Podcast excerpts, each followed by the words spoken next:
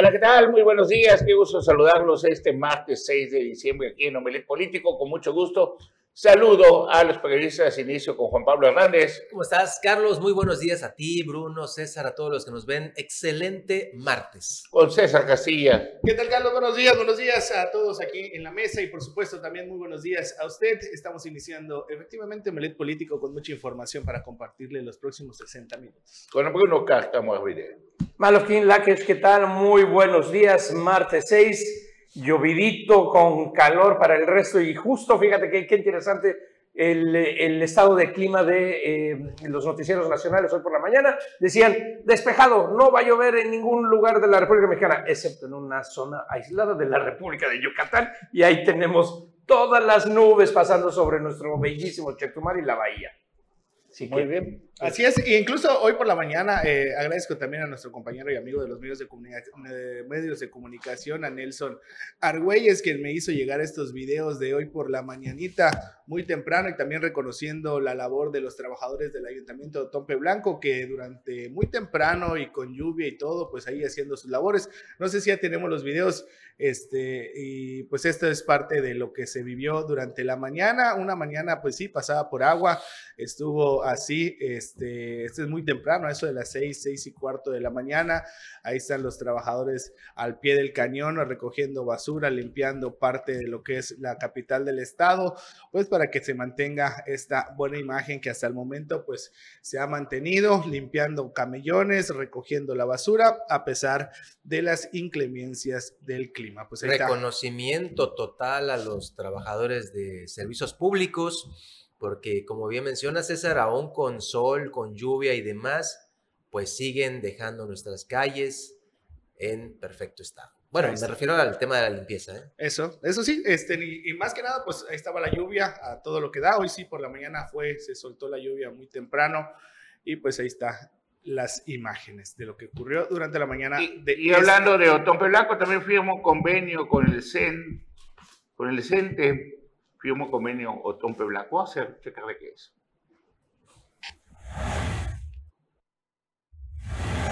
comprometidos con ser un gobierno abierto, transparente y eficiente, así como el de generar oportunidades, este lunes la presidenta municipal de Otompe Blanco, Jensuni Martínez Hernández, firmó un convenio con el Sindicato Nacional de Trabajadores de la Educación, CENTE, con el fin de ofrecer facilidades en el pago del impuesto predial. La alcaldesa capitalina indicó que la firma es gracias a las gestiones del secretario general de la sección 25, José Salas Alcocer, así como su liderazgo por buscar beneficios para las y los trabajadores y en conjunción con las acciones emprendidas por el ayuntamiento capitalino sobre impulsar la recaudación que será implementado en beneficio para la población. En ese sentido, señaló que dicho convenio incluye la puesta de un módulo que se encuentra a partir de este lunes en el interior de las instalaciones del CENTE, sección 25 en Chetumal, donde podrán hacer sus trámites trámites para pagar su predial. Adicional a ello, también se le concede un descuento del 30%. Ambos beneficios estarán dispuestos hasta el 31 de enero del 2023. Por su parte, el secretario general de la sección 25, José Salas Alcocer, agradeció la apertura del ayuntamiento, tanto a la presidenta municipal como a las y los regidores que lo integran, ya que gracias a ello, hoy cuentan con mayores beneficios.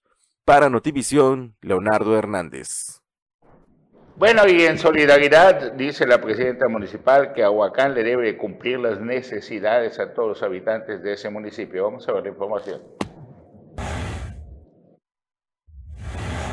Desde el inicio de su administración, la presidenta Lili Campos ha atendido de manera personal con la concesionaria Aguacán que las y los solidarenses cuenten con un servicio de calidad en el suministro de agua potable, puesto que se ha sufrido de falta o en su caso de baja presión. Coordiné diversas reuniones con las autoridades del ejido de Playa del Carmen y la empresa concesionaria para realizar trabajos de mantenimiento y operación de los pozos de extracción de agua, donde se llegó a la conclusión de que debían construir cinco nuevos pozos, manifestó la presidenta municipal. Asimismo, Lili Campos destacó que con estos cinco pozos nuevos se incrementan 200 litros por segundo para la ciudad y se mejorará el servicio de agua potable para todas las colonias, fraccionamientos y la zona turística. Anunció que en este se instalarán los equipos de bombeo domésticos para garantizar la presión adecuada en los domicilios y en los comercios, para que así las y los ciudadanos solidarenses tengan un servicio de agua potable de calidad a partir de que se concluyan los trabajos. Para Notivisión, Leonardo Hernández. Bueno, en la mujer es la presidenta municipal Atenea Gómez Ricalde, también le van a dar su manita de gato a una famosa palapa, la palapa mundaca, me parece. Vamos a ver. Buenos días, feliz domingo. Estoy aquí en la palapa de Mundaca, una palapa que de manera preventiva estamos retirando y vamos a comenzar trabajos para, pues para bajarla porque está en muy mal estado. Lamentablemente la administración pasada, como a toda la isla no le dio mantenimiento, dejó que esto pasara y hoy, bueno, pues en vez de disfrutarla vamos a tener que retirarla y de manera preventiva estamos aquí con protección civil, con servicios públicos municipales, retirando poco a poco pues esta palapa. Pronto van a empezar a ver trabajos aquí precisamente para, para retirar esta palapa que ya es peligrosa. Como ustedes saben, todo este año nos hemos dedicado a levantar Isla Mujeres. Ya logramos que Punta Sur tenga una nueva cara. Ya logramos que la explanada municipal esté completamente remodelada. Estamos trabajando en otros balecones y paradores turísticos y este Mundaca será nuestro proyecto 2023. Y bueno, nos comenzamos por esto, por ir desinstalando esta palapa que, le, que reitero, nos dejaron destrozada como todas las mujeres, pero de la mano de la gente y a la medida del presupuesto vamos a sacarlo adelante. El primer año hicimos mucho, pero este 2023 va a ser todavía mejor. Feliz domingo y que la pasen muy bien. Bueno, y en Tulum inicia, arranca la segunda caravana navideña, dibuja una sonrisa. Vamos a verlo. El presidente municipal Marciano Zulcamal y la presidenta honoraria del DIF Tulum, licenciada Ileana Canul de Zul, encabezaron por segundo año consecutivo la caravana navideña dibujando una sonrisa, a la que se lleva felicidad y alegría a las niñas, niños y madres de familia tulunenses. Este lunes el alcalde y su esposa visitaron Chachempalmar, Yasché, Jonsonut, Chanchen I, Sacamcuy, San Pedro, San Juan, Coba Norte, Manuel Antonio, Francisco May, Macario Gómez, Antorcha, Acumal y Chemuyil, donde fueron recibidos con mucho entusiasmo por parte de la población y autoridades locales. Le hemos traído juguetes gracias al apoyo de muchas personas que se sumaron a esta causa. En el DIF seguiremos sirviendo con amor, dijo Canul de Zul durante una de sus intervenciones en las que agradeció a cada ciudadano, trabajador y empresario tulunense que han respondido al llamado de la noble institución. Por su parte, el presidente municipal Marciano Chulcamal anunció que cada madre de familia recibirá una despensa en estas fiestas de Sembrina. Estos juguetes son un esfuerzo que han hecho todos y cada uno de los trabajadores del municipio. Reconozco a los empresarios de Tulum que aportaron. Hoy vamos a repartirles a todos los niños un juguete y hoy también le estamos entregando una despensa a cada una de las señoras. No vamos a dejar a nadie sin que les toque, destacó el municipio tulunense. Para Notivisión, Leonardo Hernández.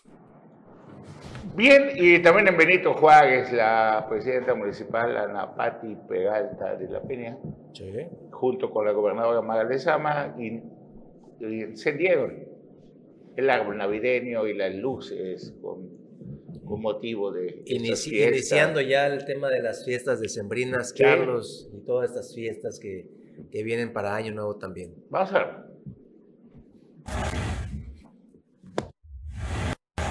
Por primera vez en Cancún, con la suma de esfuerzo de la iniciativa privada y gobierno, la presidenta municipal Ana Patricia Peralta junto con la gobernadora Mara Lezama encabezaron el encendido de siete glorietas y puntos emblemáticos de Cancún, así como el tradicional árbol navideño en la Plaza de la Reforma, que fueron iluminados para llenar de luz cada zona de la ciudad. Hoy, Cancún nos une y nos convoca a celebrar juntos, en un ambiente de luz, de paz, de ilusión y de esperanza. A partir de hoy las principales glorietas de nuestra ciudad están iluminadas para contagiarnos con este espíritu de amor y armonía, además de embellecer nuestras avenidas, afirmó en el arranque de la actividad. Estas actividades navideñas que estamos realizando para todas y todos ustedes es con mucho amor, con mucho cariño, en unidad, con grandes personas, trabajando de la mano de los empresarios, del sector privado, de la sociedad civil organizada, todos unidos en conjunto para lograr que esta Navidad en Cancún sea la mejor de la historia,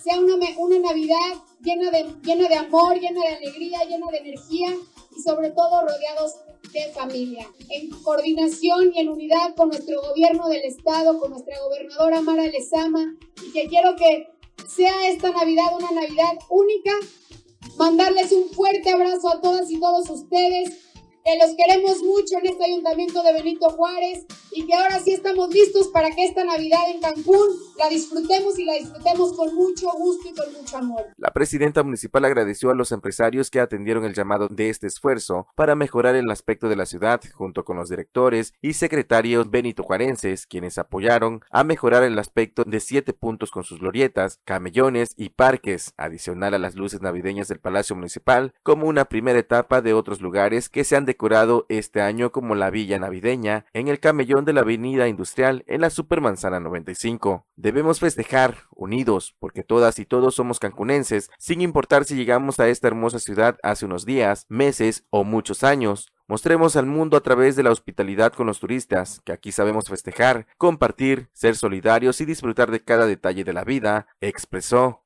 Para Notivisión, Leonardo Hernández. Bien, este, me recordó a don Eduardo Toledo con el cuento de Navidad cuando se hacían las posadas de Canal 10, ¿se acuerdan? Cuento navideño. Cada año. Y también con Paco. Con la gente que... Que, hacía la producción. sí, ahí está. Bien, y este, Bruno, cosas interesantes a nivel nacional, hoy se va a discutir la reforma pues mira, pues eh, todo lo que habíamos comentado de la reforma electoral, precisamente ya anunció la oposición, le faltan eh, varios votos, le faltan de cerca de 50 votos, 38 si no me equivoco, para que, para que consiguiera entre el Verde, Morena y PT pasar la reforma constitucional, que se necesitan dos terceras partes. Esto si toda la gente del Verde votara, lo cual ya hemos comentado, los verdes están, eh, sintieron rasgado sus, eh, eh, su pielecita a la hora que se mencionaron el tema de los plurinominales y quitarlos. Mientras tanto, el presidente ya está anunciando que va a presentar al mismo tiempo, o sea, hoy también va a mandar a la Cámara un plan B que no debe de necesitar reformas constitucionales y no requerir de las dos terceras partes, sino solamente la mayoría de eh, la Cámara de Diputados. Entonces, la Cámara de Diputados y la fracción de Morena en lo que deben de estar trabajando seguramente ahorita, en este momento, no es alrededor del asunto eh, de la aprobación de la reforma constitucional, sino eh, pactando con el verde que sí pase este segundo plan para que sea en esta sesión ordinaria cuando esté aprobada y sea hasta el Senado. Lo más importante y lo más delicado, fíjate Carlos, si se nos había pasado comentarlo y mucha gente no lo ha tocado, más allá de la reducción de los, eh, eh, de los plurinominales y demás, es que elimina la elección, fíjate, no, no, se no, no, se, no se le había puesto atención, la reforma elimina la elección directa de diputados y senadores. Es decir, tú ya no vas a votar por los diputados y por los senadores que te tocan eh, por, por estado, sino lo que va a suceder es que por número de votación, Morena ganó tantos votos en el estado, de acuerdo a eso, va a seguir un mecanismo como si fuera de plurinominales por lista. Los primeros de las listas que meta cada partido son los que van a, ser los representantes. Así es. Lo cual, lo cual, híjole, pone todavía tremendo. Sí, claro, ¿eh? es una, eh, vaya, eh, casualmente. El que se lleve el carro completo, o sea, el que se lleve la mayoría tiene asegurado el carro completo en el, en el Congreso. Punto. Porque entonces ya no votaste, o sea, no va a haber un mecanismo para que haya eh, diputados del PAN, del PRI o de otro partido que no sea del gobierno. Quien gane la mayoría automáticamente va a tener dos diputados directos ahí. Y ahí vemos algunas primeras planas donde dice Andrés Manuel que sí se toca al INE. Sí, eso fue, fíjate, eso fue muy interesante ayer en la mañanera. Eh, él empezó diciendo, claro que sí se toca al INE. Así dijo, sí se toca al INE en respuesta a este lema de al INE no se toca. Y él fue muy enfático al decir, se tiene que reformar, tiene que cambiar varias cosas. Eh, creo que una de las que nadie está en contra es que de 11 consejeros pasen a 7. ¿Por qué tenemos 11 consejeros? 7 es igual número no, quiere decir que no, nunca hay un eh, eh, voto favoritario o algo, siempre va a haber una mayoría. Cuatro nos sobran, no hay tantos partidos ya en el país como para que tengas esta necesidad.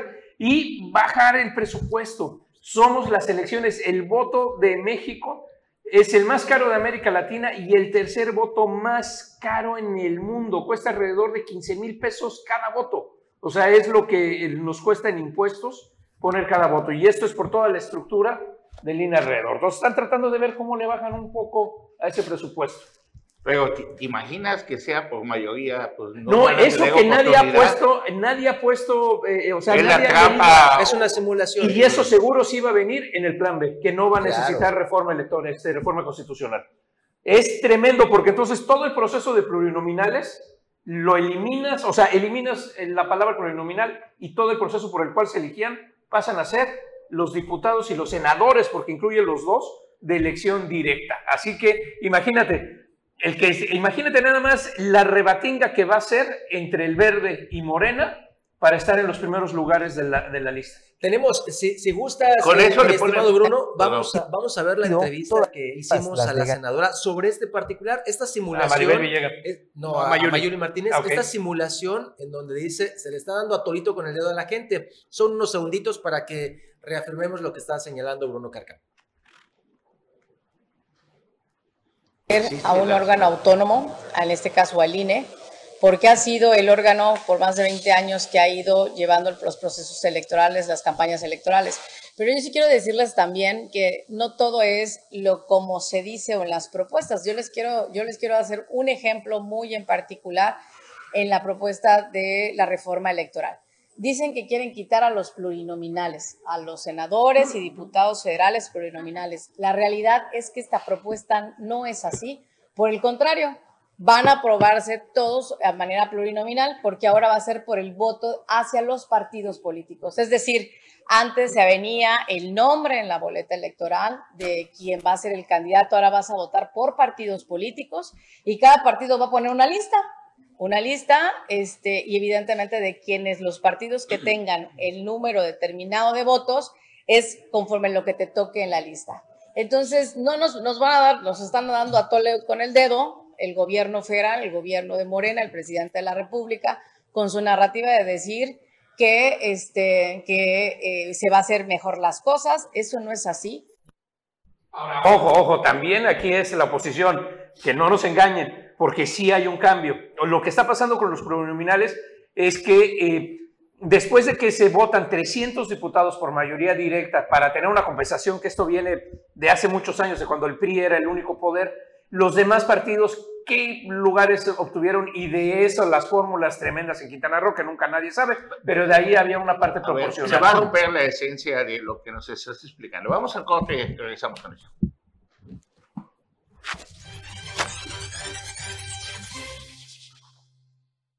Gracias por continuar con nosotros y se une a la mesa Anuar Moguel. Buenos días. Muy buenos días, Carlos, Juan Pablo. Buenos, días, Bruno. Buenos días a todos, eh, a todos los que están viendo Melet Político. Bueno, nos estaba explicando Bruno. Bueno, ahí va. Retomemos. A ver, el, el, el gran tema, los plurinominales. Parte de la, de la reforma. Perdón, tengo una pregunta. ¿Solamente en el caso de los plurinominales va a ser la votación hacia el partido o a todos los diputados? No, no, no, es que es a todos. A ver. O sea, vamos a suponer que en la próxima contienda estamos nosotros cuatro en el PAM. No está ninguno, ¿no? No. dependiendo el número de votos que logre el PAN, significa el número de diputados que van a tener. Ya, no es, ya no es votación por distrito. No, no, a ver, fíjate, a ver, actualmente son 300 diputados que se eligen directamente. Tú ves eh, Anuar Moguel, eh, Carlos Pérez Zafra. Por el distrito 1, 2, Entonces, 3, 4. tú votas directamente por ese nombre, pasan de ahí el número de votos en total eh, se eh, hace una fórmula y de acuerdo a los que más, para los partidos que más obtuvieron votos, se les, se les da uno o dos o en casos hasta tres diputados de representación proporcional, los llamados plurinominales. Esto eh, viene de hace 100 años, 80 años, cuando no había ningún partido que lograba votos y no tenía ninguna representación directa por el voto, para que hubiera una representación proporcional y no fuera nada más un solo partido. La propuesta de, eh, hoy, la reforma constitucional es eliminar los plurinominales, pero donde no se había fijado, no se había puesto el dedo, es que la eh, selección de aquellos diputados que tú votabas por el nombre y hacían campaña, se elimina y el mecanismo de las listas plurinominales es lo que entra. Entonces, como bien dices, ya no se vota por una persona, sino el número de votos que va a ganar el partido van a entrar de acuerdo a la lista. Para ser muy claros, los cinco distritos de federales del Estado, se los hubiera llevado Morena los cinco. Cuatro, cuatro. Los cuatro, perdón. Se los hubiera llevado todos. Y así, en Campeche, así en todos. Que se los llevó todos, ¿no? no, bueno, pero así te vas, incluso Yucatán, en donde... O por eso le quitas cualquier posibilidad como están las cosas en este momento, a, la oposición. a los que no tenían sí, votación. No, sí, no. O sea, con el dominio actual, lo que se ha mostrado, efectivamente así sería. Pero en un escenario más abierto. ¿Y cómo va a dividir con el verde, con el PT y no, con los Exacta, la reforma va en contra del verde. La reforma. la reforma va golpeado en el verde. Depende, porque creo que sí te brinda la posibilidad de ir en coalición. En coalición y que los votos se dividan. En coalición los votos se dividirían eh, de acuerdo a la proporción. Pues como, Depende, a ver, nomás para que lo entienda bien, discúlpeme. Sí, no, no está complicado. No, de hecho, es complicado. Muchos tenemos dudas incluso. A ver, va en coalición Morena, el PT y el Verde. Ajá. Tú, cuando vienes a votar, vas a votar, escoges Morena, PT o Verde. Es que hay cuatro casillas. A ver, ese ejemplo es muy claro. Mira, está Morena, la coalición es Morena, Partido del Trabajo y Partido Verde Ecologista Mexicano, y te aparece una casilla con los tres partidos. Tú votas por esa coalición. Luego, abajo de esa casilla hay una casilla para Morena, abajo hay una casilla. No, ya no. En la última elección, ya de las tres, la coalición ya no existe. Ya son por partido, entonces. Porque, porque los votos sí estaban eh, eh, sumados, luego había las combinaciones. Lo que aparece en la boleta ahorita es, por ejemplo, si vas en coalición, si Juan Pablo es candidato de la coalición, aparece el logo de Morena y dice Juan Pablo Hernández. El logo del Verde dice Juan Pablo Hernández. El logo del PT y dice Juan Pablo Hernández votes tú por el partido que votes, gana Juan Pablo Hernández actualmente. Pero el voto se le cuenta para el tema de los pluris a ese partido. En el caso de la coalición. Ah, bueno, está este, para el tema del pluri. Del pluri. Ah, Pero ahora, como todos van a ser por listas, se entiende que aunque vayan en coalición, no va a ser nombre de Juan Pablo. su lista, ¿no? a, menos que, es que ese es el punto, todavía no está, no está definida la reglamentación. A menos que si vayas en coalición, generes una lista conjunta. De coalición. Y en, ese caso sí, porque tú vas a votar por cualquier partido y se sumaría para esa lista conjunta, pero no sé, todavía las reglas del juego, las reglas secundarias que le Solo Andrés no Manuel sabe. No, yo creo que ni él, no, no, nadie. Lo que se está discutiendo ahorita justamente que está la bancada de Morena mientras que está iniciando la sesión y están, recordemos cómo le hizo Adán Augusto con la eh, reforma de seguridad, a todo mundo lo citaba en el hotel de enfrente del Senado y, a ver, siéntate muchachito, vamos a hablar. Así están haciendo los diputados, la bancada de los diputados de Morena, sobre todo tratando de buscar con el verde cómo se ponen de acuerdo. Porque aquí está el tema. El verde les puede ganar o, o sea, puede ser uno de dos, o el gran beneficiado o el gran lastimado? El verde siente que con el tema de los pluris lo están perjudicando y obviamente no va a ir en contra de sus intereses. Pero, por ejemplo, aquí el distrito de Benito Juárez del Norte se lo hubiera llevado el verde.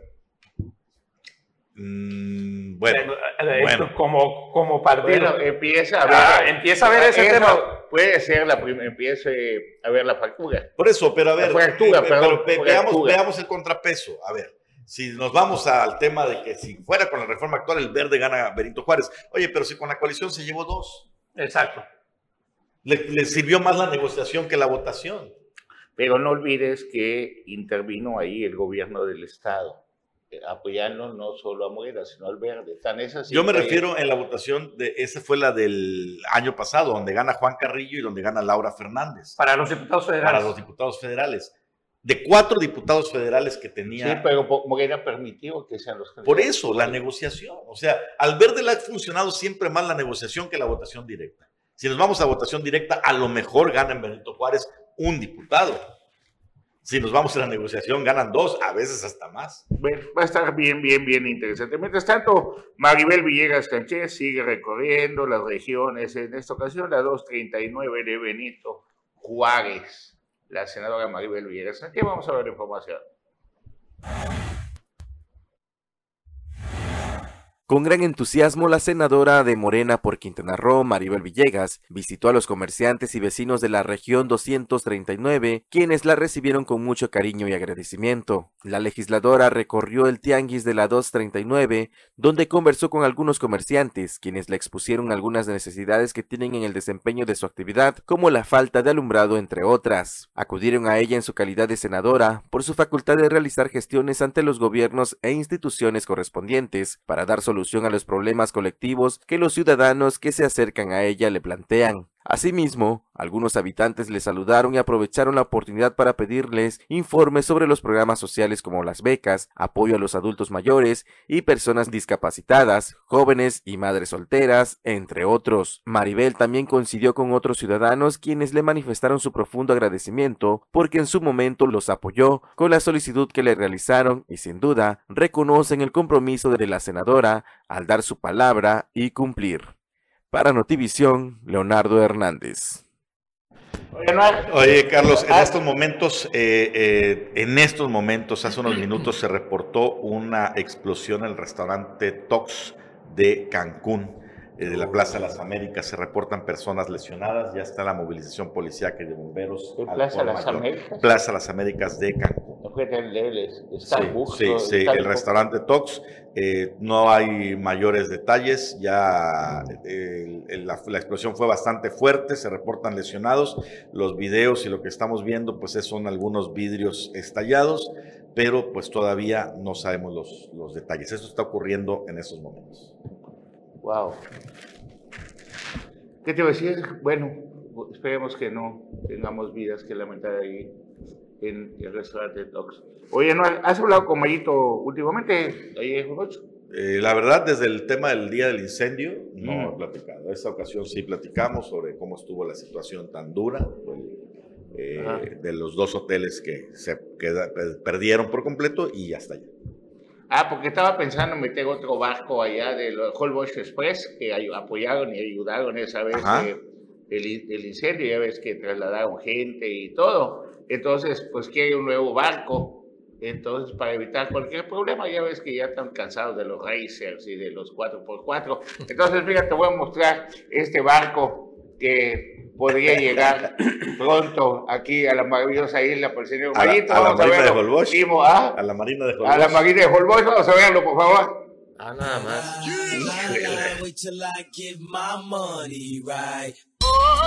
I had a dream I could buy my way to heaven. When...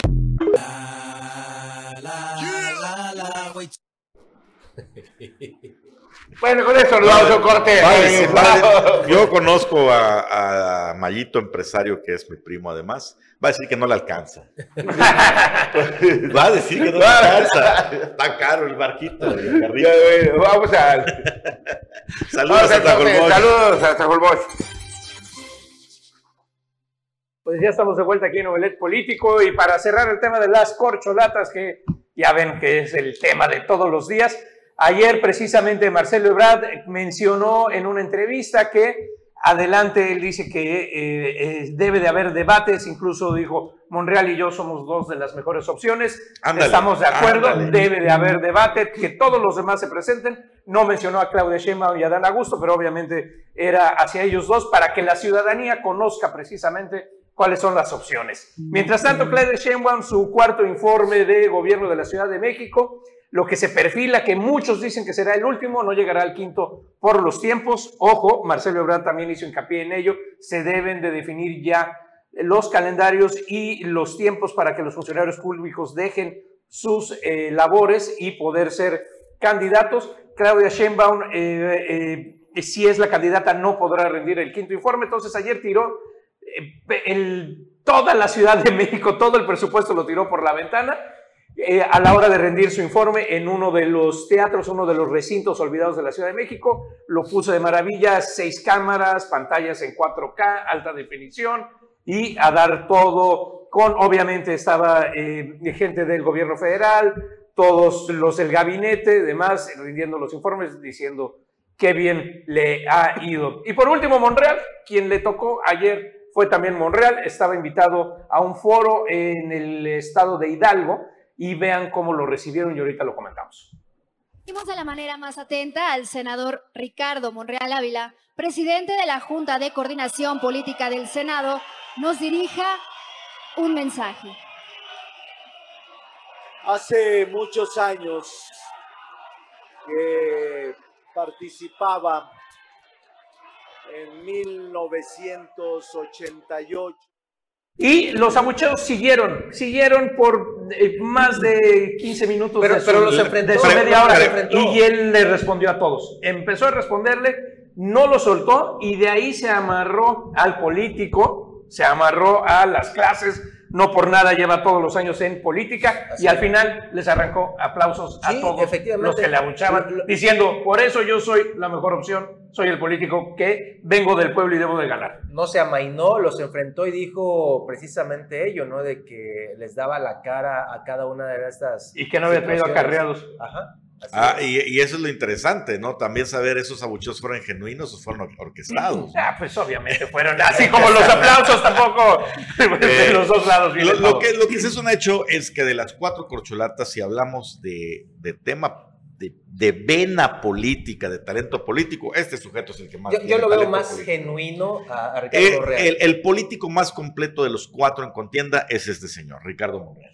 el mejor negociador, yo diría el mejor yo, yo diría que el mejor político. Ahora, el más equilibrado, el perfil más equilibrado, que puede unir hasta la oposición y hasta votantes es Marcelo Ebrard. Marcelo Ebrard siempre es visto, ah, eh, es visto como el neoliberal incrustado en la 4T. Bueno, eh, recordemos que desde eh, sus, sus momentos pro Salinas estaba en el gabinete de Salinas y cómo ha logrado estar en la izquierda, en el centro, con amigos hacia el PAN, hacia la derecha, ahí está, ¿no? Pero bueno, de los cuatro lo que tendremos que empezar a ver y analizar es quién es la mejor opción para Quintana Roo. Oye, ¿viste también que... bueno, pero es que ¿de qué nos sirve eso a nosotros? Y finalmente el que va a decir, vas tú, es el señor presidente. Claro.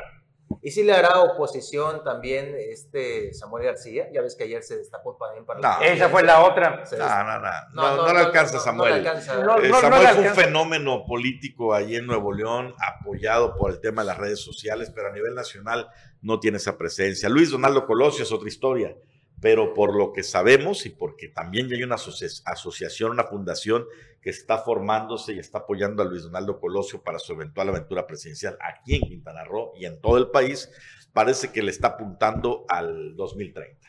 Y ya se veía la esposa, y ya se veía ahora, sí la, gran promotora en redes sociales de Samuel García, ahora sí ya se le ve el embarazo, ayer se le, se le notaba ya los, los primeros meses.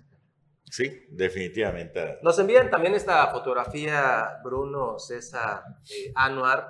Dice, Jacqueline Estrada Peña ya es eh, morenista y ahí nos mandaron hasta la imagen. Ah, estaba, en, en, la convención de Ebrard, ¿no? Sí, ahí estaba justamente. Ahí está. Sí. Mira, nada más. Ella fue directora del Instituto de Cultura y las Artes aquí en Quintana Roo en la época de Carlos Joaquín González. Y bueno, dicen que ya está con un pie en Morena. Como a ver, trae la camiseta, todo, hombre, ya, eso. A ver, recordemos, a ver, este, Jacqueline Estrada estaba en el PRD, como Julián Ricalde estaba en el PRD, ahora ya es también eh, ebrardista, cuando menos como Jacqueline Estrada, que ya con esto aparece como verdista, como Fran López ayer se despide del PAN con lágrimas en los ojos, así, ay, qué triste estoy, qué triste estoy, pero no puedo seguir con este PAN. Se va al verde, ¿no? No, no, dijo que no se va a ningún partido, pero por favor. Tiene toda la pinta de verde. Por favor, eh, eh, tiene el perfil del verde, al rato lo vas a ver por ahí en algún partido, sea el verde, sea ¿Lo dices por su marca de jeans y zapatos? O? Por su facha de junior, ¿cómo no? Por por sus amistades, también por el círculo de élite en el que se mueve. Claro que por todos esos elementos tiene el perfil idóneo para ser el verde, pero vamos a ver cuál es el destino de Fran López. Lo que es un hecho es que todo el mundo está dejando la oposición por lo que hemos dicho. En el corto plazo no, hay oportunidades. El político le llama pragmatismo. Tengo que ser pragmático, mis decisiones tienen que ir conforme a mis intereses. No importa el fin, perdón, no importan los medios, importa el fin. Nosotros los ciudadanos le llamamos cinismo. Pero bueno, a ellos les funciona. Al ratito iba a ver a Jacqueline Estrada otra vez de regreso en alguna posición, ahora definitivo.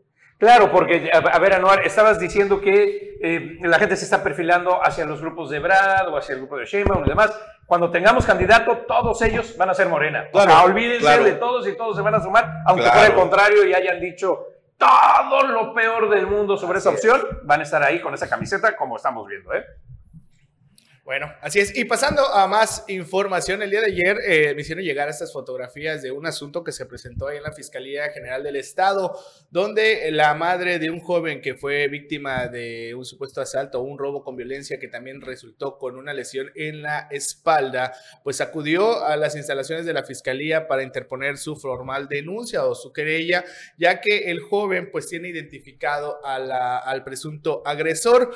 La madre menciona que estuvieron ahí esperando más de cuatro o cinco horas para que sean atendidos y lo único que recibieron fueron malos tratos por parte del personal de la Fiscalía General del Estado. La madre textualmente nos comentaba de que pues es una lástima porque no era la, el único caso que tenía que haber sido atendidos por parte de los elementos de la fiscalía, ya que había más gente esperando ser atendidos para interponer una denuncia y no habían sido atendidos. Mencionaron también que pues es lamentable que porque si hubiera llegado otra persona, incluso así lo dijeron, con dinero o adinerada, pues hubieran sido atendidos de manera inmediata. Esto es lo que ocurrió o lo que está ocurriendo en la fiscalía, la falta de atención y también el trato déspota hacia la gente que acude a interponer una denuncia o realizar cualquier tipo de trámite.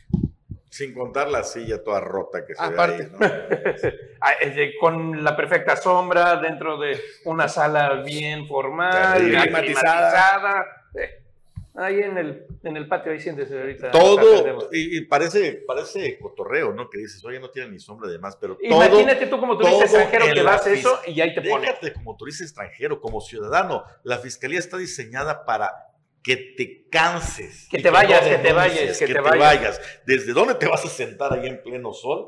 En el patio. O en la silla toda oxidada y rota. Hasta el trámite burocrático está diseñado para que tú digas, ah, ya, de que me sale más barato que el ratero se quede con lo que me robaron que venir a poner la denuncia. Eh, no, no solamente en la fiscalía, Anuar. El ISTE también es la misma mecánica que están hechos para que la gente se canse, 10, 12 horas, es, es increíble. en urgencias. En urgencias. Así que estamos viendo ahí el sistema burocrático muy, muy, muy feo aquí en, en, en estas dependencias.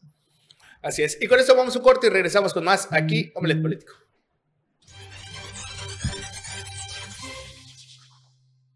Gracias por continuar con nosotros aquí este martes 6 de diciembre en Omelet Político. Bueno, pues está bien, bien interesante lo que nos estabas platicando, porque pues ahora sí que todos tienen que empujar al partido, ya no se pueden promover solitos. No, a ver, Carlos, eh, tanto se dice que cuál es la primera, la segunda, la tercera transformación, cuál es la cuarta. Esta de pasar será una transformación brutal en el proceso democrático del país. Tremendo, tremendo. para bien o para mal, eso no, no, habíamos visto una transformación tan fuerte como esta. Es correcto. Ahora, para bien o para mal, eso todavía está por verse. Ni cómo va a ser, ni las normas, ni las reglas. Cuando, lo que pasa es cuando te pegan, por no decir una palabrota, con un palito, dices, ¡ay, me dolió! Así, ah, pues ahí te uno más grande. pues así va a ser. Así va a ser, esperemos a ver qué sucede, porque este, la oposición, todo el mundo va en contra de la reforma propuesta por el Ejecutivo, o sea, la primera, la que se presentó, ya lo dijeron eh, Moreira, Krill, todos, no va a pasar, vamos a votar en contra, pero este plan B que se está, que no necesita las terceras partes, puede pasar hoy mismo, ¿eh? Y está peor, estamos fuerte. Oye, bueno, y lo del tren transísmico que estamos con el tren Maya, que con el otro tren y todo, ¿y ese ya se lo llevó el tren o qué? No, fíjate que debe de entrar en operaciones el, eh, el próximo año ya. Finalmente el canal de Panamá mexicano debe de entrar en operaciones. Recordemos que este va a ser de carga nada más, exclusivo para transportación de carga. De lograrlo, sería, imagínate que pudiéramos traer, eh, eh, deja tú, este la cuarta parte, una décima parte del comercio que cruza por el canal de Panamá para acá. Sería el logro absoluto para México. Porque eh, estás cruzando por donde se angosta precisamente la República del lado del Golfo, del lado del Atlántico, al lado del Pacífico y abres lo que el canal de Panamá está saturado. De hecho, han dicho que este es un proyecto que va a generar eh, muy buenos recursos y esto por la iniciativa privada, no por el gobierno. Pero no he visto que le den tanta publicidad como al Tren Maya ni nada. Pues no, pero Porque ahí no es está. uno de los proyectos estratégicos. Según la información que surgió, iba a entrar en operaciones 2022, se atrasó. Abril 2023 es el último, eh, la última fecha. fecha. que dan y dicen que en diciembre de 2023 se estará interconectando el tren Maya con el. Eso. ¿Por qué me ves así, Carlos? Eso dicen las autoridades. Yo te estoy comunicando lo que dicen, no lo dice Norma. Nuestro trabajo es informar, no, construir. Si no terminan el tren Maya, pues ya no es mi bronca, pero ellos dicen que en diciembre se van a interconectar. Ok, bueno, pues. Pero nada más con que traigamos ya, olvídate tú de la décima parte, me fui muy, muy ambicioso.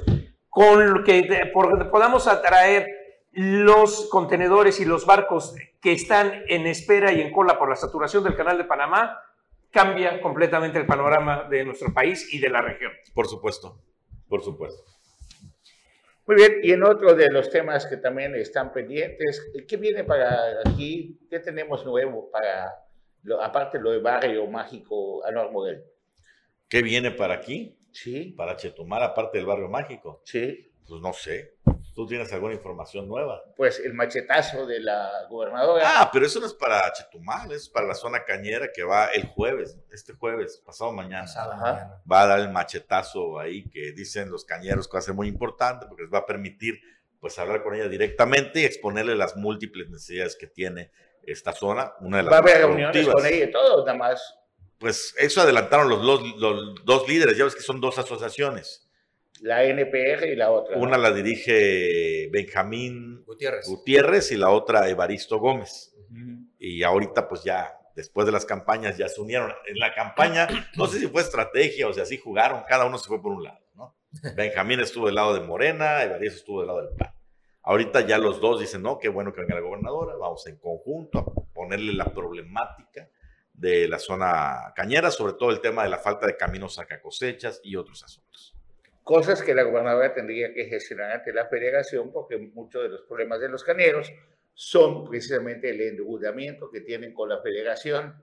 Celebran que vaya porque dicen que el gobernador anterior no fue más que una sola vez, Y al inicio, ¿no? al inicio. Ya bueno, es que no de- fue a varios lados. sin embargo, También, fíjate, el periódico Novedades, ahí publica en su primera plana, creo que fue ayer, lo siguiente, vamos a verlo. La producción? La primera plana del periódico Novedades, que ya la tenemos, a ver. Sí, el tema del saqueo que, que hubo en la administración de Carlos Joaquín. Impresionante. ¿eh? Dice, la Auditoría Superior de la Federación mantiene procedimientos de aclaración contra el ahora aspirante a embajador, quien gastó 943.9 millones de pesos cuyo destino aún se desconoce. Y es de las cosas que uno no entiende. Digo, si tan brutal fue el saqueo, si la Auditoría Superior de la Federación dice que no se sabe dónde están, vamos a redondear mil millones de pesos, pues el presidente de la federación dice que sigue siendo su propuesta para embajador. Explícame eso, Carlos. Pues es que- Explícame esa lógica. Después de tener a Manuel Butler allá, de tener a, a varios con antecedentes, yo creo que, pues, que uno más que se pase a Morena, ya que el IPA, antes de que le hagan un check, eh, una auditoría de los doble ticket que dio en el fuerte de Bacalar, mejor se pasa a Morena, entonces te pasa a Morena y ya estás del lado de los malos, digo, de los, de los que no son, de los intocables y punto. Entonces todos vamos a ser Morena. Todos somos 4T. Todos somos 4T y punto. También tienes un, un millón de mil millones de pesos por ahí en algún lugar. No, hombre, ojalá, imagínate. No, pero a ellos no los tocan, no nada, no Nada. procede nada, todo está bien, todo está bonito. Pero a ver, es lo mismo que habíamos comentado desde el cambio de administración. ¿Qué iba a pasar? Si realmente se iban a señalar, si iban, más que señalar, si iba a haber un proceso hacia estos faltantes que se estaban El encontrando. problema es que ayer, ayer hubo un evento acá con la Asociación de Hoteles. Como dice Almar, una chica, uno grande, la zona norte más grande que la Y hoy, zona de habrá acá. otra, y hoy habrá otra a las 11 de la mañana. ¿De qué? A MEXME, la Asociación de Mujeres Empresarias eh, de México. También se van a También manifestar se en van a contra del alza de impuestos. Sí, allá en un céntrico restaurante frente al Congreso.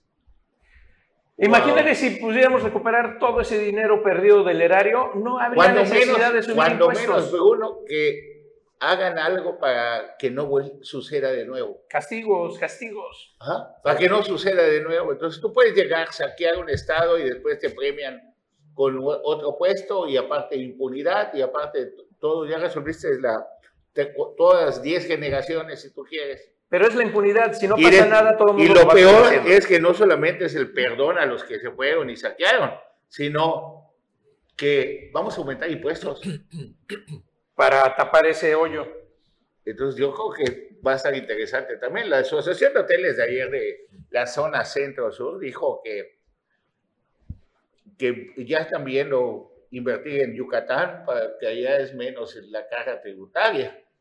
Sí, Pero esa es la Asociación de Hoteles que nada más está en Bacalar, en Chetumal Y parte de Carrillo. Pero y bueno, parte de Carrillo Puerto. O sea, es pequeñita comparada con los grandes hoteleros de la zona centro y norte del estado de Quintana Roo, que esos aún no se han manifestado en contra de esa Ellos van a pagar, van a seguir, no va a haber. Si ya están los anuncios de eh, las altas eh, reservaciones para la Lleno. temporada de invierno, y está lleno también, total. y Bacalar también está lleno total y no van a tener problema. 3%, de 3 a 2%, o sea, entre pagar 100 pesos y pagar 105 Chetumal pesos, nadie va, se entera. Chetumal tampoco va a tener problema. O sea, la misma gente que venía a pernoctar es la misma que va a seguir viniendo. Pagando no es un destino competitivo. 113 a 105. El, el- el- el que viene a Chetumal no viene a turistear. Algunos sí, ¿no? Pero la menor cantidad de gente. Los que vienen aquí vienen por trámites y demás y tienen que pernoctar sí o sí. No van a, no viene alguien a decir, oye, tengo mi viaje a Chetumal,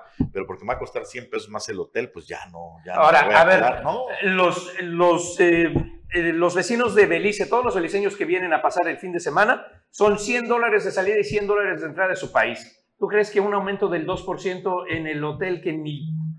¿En qué momento tú lees? No, y cuando vamos a San? Pedro, y cuando vamos a San Pedro, vamos a Belice, también nos la dejan ir con todo. y No, hombre, eso por mencionar algo, ¿no? La, la verdad, los destinos mexicanos son benévolos. Sí, sí abusan un poquito de los turistas, pero comparado, por ejemplo, no he tenido la posibilidad de ir, pero hay Te- conocidos que han ido, por han ejemplo, dicho. a Italia, donde dicen que es un abuso todo, desde el taxi, el servicio, el restaurante, todo es un verdadero abuso en el tema de impuestos al turista.